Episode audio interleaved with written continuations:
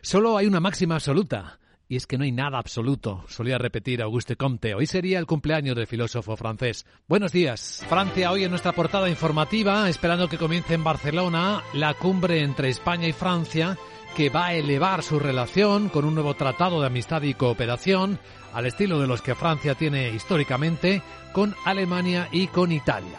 Aspira a llevarse también a ser socio estratégico en ese nivel de profundidad si bien todavía hay algunas diferencias en cómo interconectar entre los Pirineos los dos países, no solo energéticamente, sino también las líneas ferroviarias. Bueno, de ello se va a hablar hoy en Barcelona con los ecos de las protestas francesas que ya se escuchan en forma de paralización en muchas grandes capitales de Francia contra la reforma del sistema de pensiones que hemos venido abordando días atrás y que le van a someter al gobierno de Emmanuel Macron a una durísima prueba de resistencia.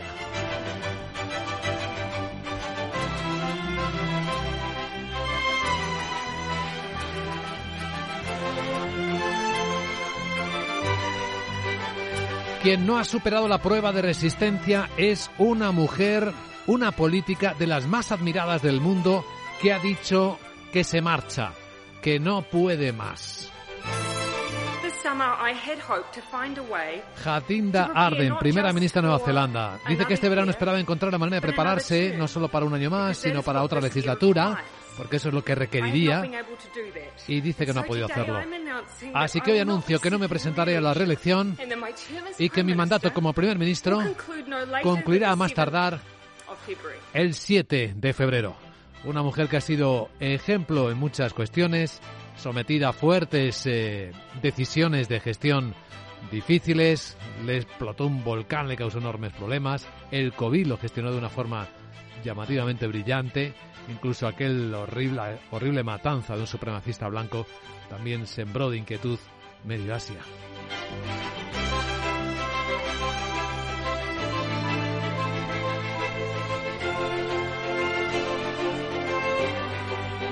El jueves despierta en clave geoestratégica esperando otro de esos anuncios sonoros de Vladimir Putin, el presidente ruso. Los medios especulan con que anuncie el final de la, operación militar en Ucrania, pero que cambie los términos. Hay quien cree incluso que declarará la guerra a quienes produzcan hostilidades en las zonas ucranianas que ha ocupado y que considera ya territorio ruso. No sabemos, lo veremos en las próximas horas.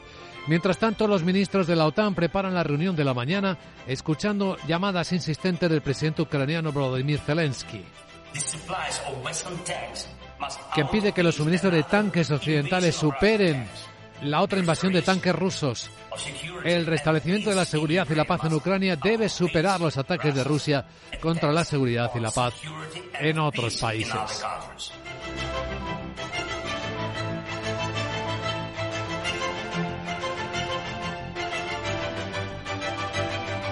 Entre los protagonistas empresariales del día, en el mundo cripto, Genesis, un conocido prestamista de criptos, parece estar al borde de la bancarrota, según están contando distintas agencias. Me parece que esto está teniendo también un poquito de impacto en el rebote con el que habían comenzado el año Bitcoin y Ethereum. Están bajando algo más del 2% ambos. A 20.800 dólares está el Bitcoin esta mañana. Es un día de resultados empresariales. Esperamos en España los de Bankinter, entre otros. Seguiremos viéndolos en Estados Unidos. Día de datos macro. Japón ha publicado su balanza comercial. El déficit a la tercera economía del mundo. Una economía que no solía tener déficit comercial jamás. Bueno, pues ha marcado un récord de 144.000 millones de euros el año pasado.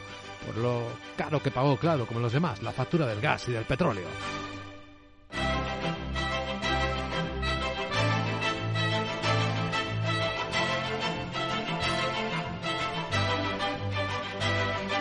Y los mercados pues vienen regulín regulán. De la caída de anoche en Wall Street de más de 600 puntos del Dow Jones, tenemos ahora mismo que el futuro americano se mantiene ligeramente negativo. Es como si hubiera quedado tocado el mercado americano por los datos agridulces de los precios al productor que cayeron o las ventas minoristas.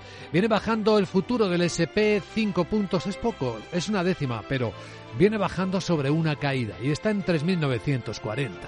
Viene bajando el futuro del Eurostox, seis décimas, 24 puntos, en 4.156. Viene también, ante este escenario de un poquito más de incertidumbre, bajando el petróleo. De nuevo por debajo de 80 dólares el barril West Texas americano, por debajo de 79, 78,90. Con un euro dólar que sigue en la banda alta en las pantallas de XTV a 1,08. Capital, la bolsa y la vida. Con Luis Vicente Muñoz. Informe de preapertura de las bolsas de Europa. En una hora y cuarto abren. Van a hacerlo con caídas casi seguro. Lo que apuntan en las pantallas de CMC Markets las cotizaciones de los índices europeos en sus futuros o en sus productos derivados. Caídas que pueden estar en torno, según dice el futuro del Eurostox, de las seis décimas. La volatilidad no está subiendo, ¿eh? de todas formas está casi en 22, ayer estaba en 21, sube pero muy poco, sigue en niveles todavía bastante eh, prudentes, bastante reducidos. Estamos observando cómo el futuro del mercado americano es en cierto modo el que ha determinado un poco de cambio de actitud después de las caídas de anoche que enseguida detallamos con la perspectiva americana, con la perspectiva Wall Street viene bajando una décima, el SP500 3.940 después de esos agridulces datos de precios al productor y de ventas minoristas. Sandra Torrecillas, buenos días. Buenos días, sí, porque de nuevo vuelve, si es que se ha ido alguna vez, ese miedo a la recesión y está empujando a los inversores hacia, hacia activos más seguros como los bonos. La excusa de las últimas horas ha sido precisamente esos últimos datos de consumo en Estados Unidos con ventas al por menor en la época navideña por debajo de lo esperado y el gran número de despidos que están acometiendo Microsoft y Amazon. Además de los comentarios agresivos de la presidenta de la Fed de Cleveland, Loretta Mester, y el presidente de la Fed de San Luis, James Bullard, quienes esperan tasas de interés en Estados Unidos por encima del 5% este año, pese a que la inflación está remitiendo. Hoy se publican las actas de la última reunión del Banco Central Europeo en las que subió los tipos de interés 50 puntos básicos hasta el 2,5%. El gobernador del Banco de Francia, François Villeroy, ha señalado en Davos eh, que todavía son válidos los comentarios que hizo la presidenta Christine Lagarde en diciembre que apuntaban a varias subidas más de 50 puntos básicos. Dijimos muy claramente que todavía decidíamos reunión por reunión. Nos basábamos en datos, por lo que es demasiado pronto para especular sobre lo que haremos en marzo. Hoy vamos a escuchar de nuevo a la propia Lagarde en el Foro Económico Mundial. Efectivamente, será una de las protagonistas del día. También en los mercados lo serán las aerolíneas. Sí, después de que la alemana Lufthansa haya presentado una oferta para hacerse con una participación del 40% de la italiana Ita Airways, la antigua Alitalia, y eso ha abierto las especulaciones sobre potenciales nuevos movimientos de consolidación en el sector. Los analistas ya están haciendo sus apuestas. Entre los posibles movimientos, la compra de la aerolínea portuguesa estatal TAP. El gobierno portugués eh, considera su venta total o parcial y entre los posibles compradores estarían Lufthansa, Air France, KLM o IAG. Y la sueca SAS, eh, que está bajo la protección de bancarrota del capítulo 11 en Estados Unidos, también es un potencial candidato a ser comprado. Otros analistas apuntan a que Lufthansa podría estar interesada en hacerse con EasyJet eh, para fortalecer así su posición en Reino Unido, en eh, Francia y en Ginebra.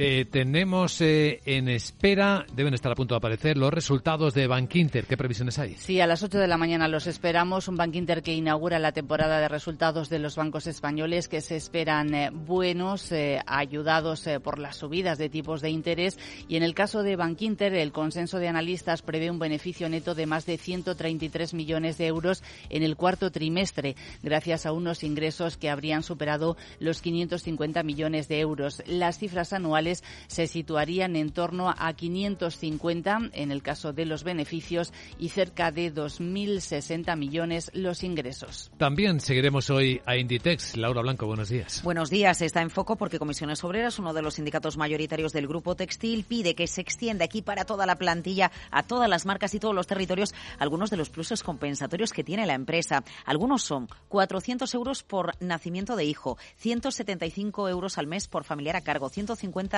euros para material escolar, 450 euros al año para estudios universitarios, 160 euros al mes para guardería o 600 euros para billetes de avión al extranjero si se tramita una adopción. Son algunas de las bonificaciones que tienen algunos empleados. Pide comisiones que se extienda a los 165.000 empleados que tiene la empresa en el mundo. 46.000 trabajan en España. La compañía recuerda, nos recuerda Inditex a Capital Radio que cualquier condición de los empleados siempre la cuerda con los sindicatos. ¿Qué otros protagonistas? Pues vamos a fijarnos en la mayor minera del mundo, que es BHP, porque ha superado previsiones con sus envíos de mineral de hierro, mantiene objetivos anuales y espera además que China sea la fuerza que estabilice la demanda de materias primas este año. Pues ahí tenemos algunas de las compañías de las que también se va a hablar en el mercado. A continuación, las claves con la perspectiva de Wall Street.